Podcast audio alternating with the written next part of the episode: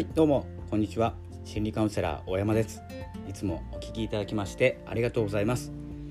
えー、本日はですね、えーとまあ、SNS に関する情報なんですけれども、まあ、SNS の投稿ですね。投稿に関する情報をお伝えいたします。えこの番組は SNS 疲れとか SNS で不安を感じるとかですねちょっとパニックになってしまうとかえそういう、まあ、疲れるエネルギーをマーケティングに変えてしまおうとかですね疲れるエネルギーをちょっとですね軽くしようというですね情報知識などを毎日配信しております。よければ聞いていってください。それではですね今日の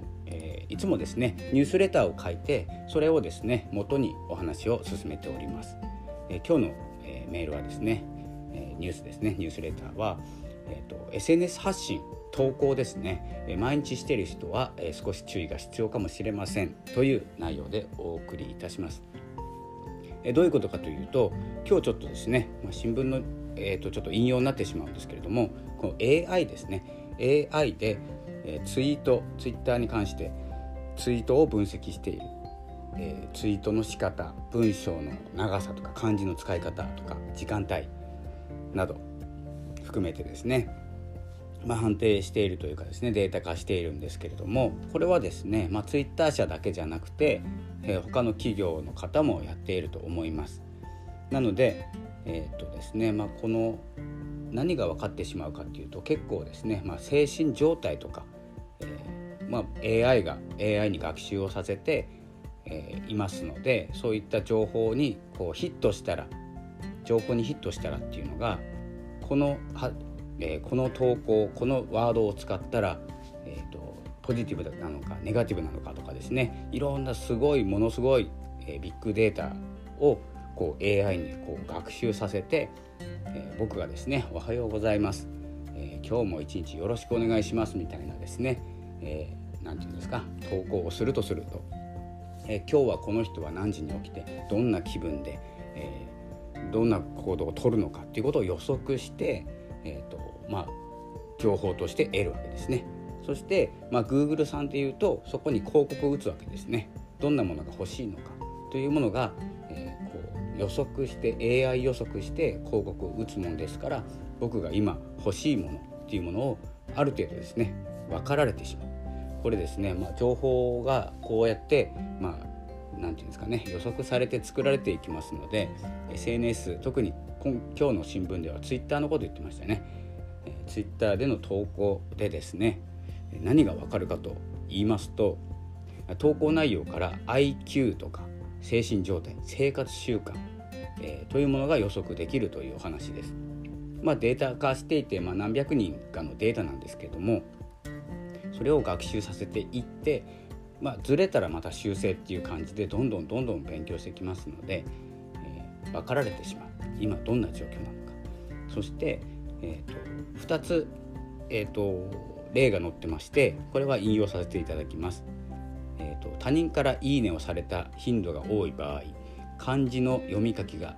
高い読み書き能力が高い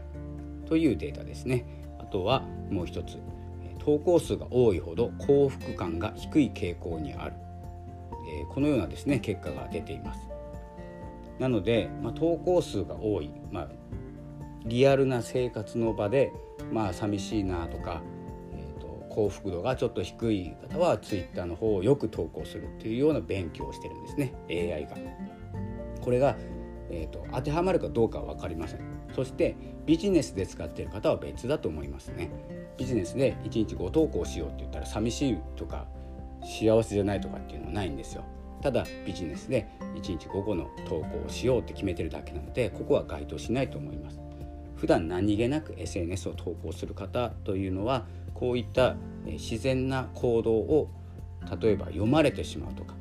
で生活習慣とか、えー、と精神状態っていうのが分かった時に何かこう企業側がですね何かアクションを起こしてくるとなると自然にそちら側に自分で選んだかのように進んでしまうんですけれども実は操作されているっていう場合があるんじゃないかとちょっとですね危険度が高いなと思う、えー、感じがしました。なのでですね本当に決まったビジネス以外であれば決まった投稿をしているなと思ったらやっぱり少しずらした方がいいと思います。まあ、以前にこの話したかもしれないですね。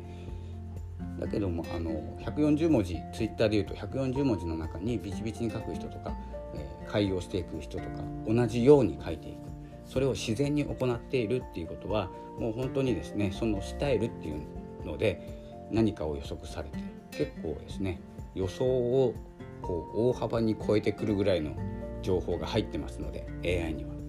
ちょっとあの SNS で疲れてしまう原因になるのは自分で動きたい方向じゃないのにその AI の情報から何かに動かされているっていうですね。ちょっと危険性もあるんじゃないかと思っております。なので、まあ、自然に投稿している方はちょっと注意が必要かなっていうですね情報です、えー、このですね、まあ SNS っていうかですね、まあ、この広告などもそうなんですけれども情報操作とかあのいろいろ言われるじゃないですか。本当に。ちょっとこれはえー、と聞いた話なんですけども全然確実性とかも何もないんですけどポケモン GO ってあるじゃないですか。でポケモン GO でモンスター出す場所に、えー、こう人集まる。今だったらドラクエウォークとかなんですかね。ドラクエウォークとかで例えばレアなモンスターを一箇所どこどこの公園に出現させるとすると人はどんどん自然にこう携帯持ちながら歩いてきますよね。でモンスターを倒したくて人が集まるっていうようなですねこう人口の動きを作るっていうことも言われてましたしこれですね僕昔居酒屋に勤めてたんですけど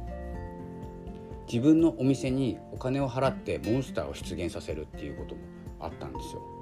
まあ、あったかどうかわかんないですけどね。モンスターを出現させて携帯持ちながらこうドラクエウォークかポケモン GO か持って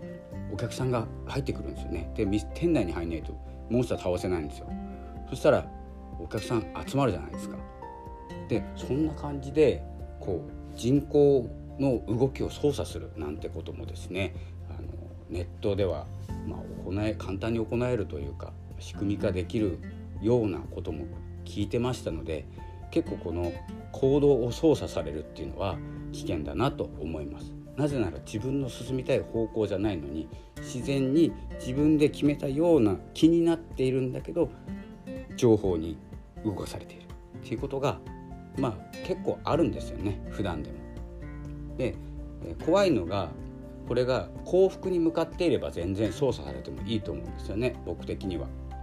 でもですねなんかの怪しいビジネスの人もやっぱり心理学行動心理学とか学んでるんですよね。今一生懸命。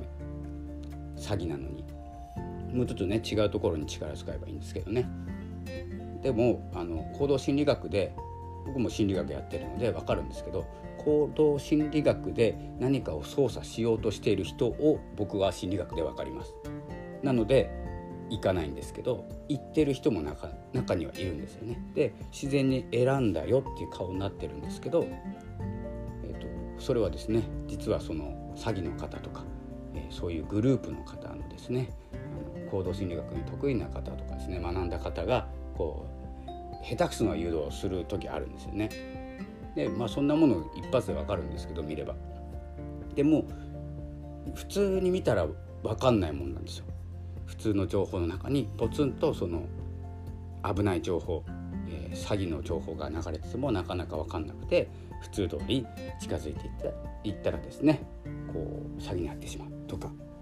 あとはまあそういう情報こうやって動く人がいるよっていう情報データとして売るとかですねそのデータで商売をするとかっていうのもあります。なのでこういう危険性 AI によってですね、まあ、詐欺の人は AI を使ってなくて、まあ、日々見てたり何かの、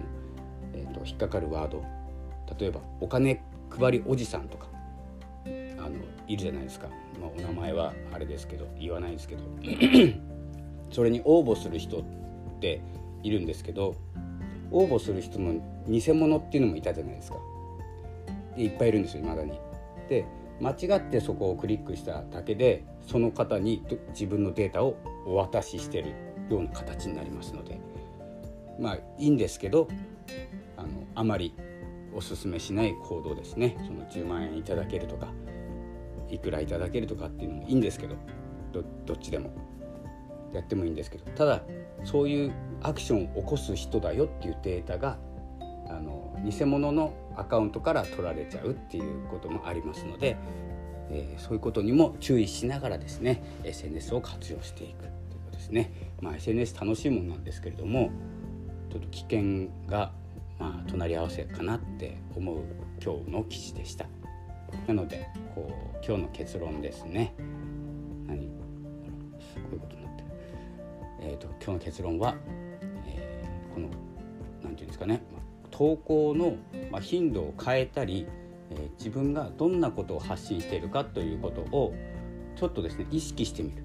こんなこ、えー、投稿をしてた何回投稿してたってことを意識してみると結構ですねあ同じことやってるなとかっていう気づきがですね出てきますので、えー、ぜひちょっとですね調べてみるとかメモってみるとか、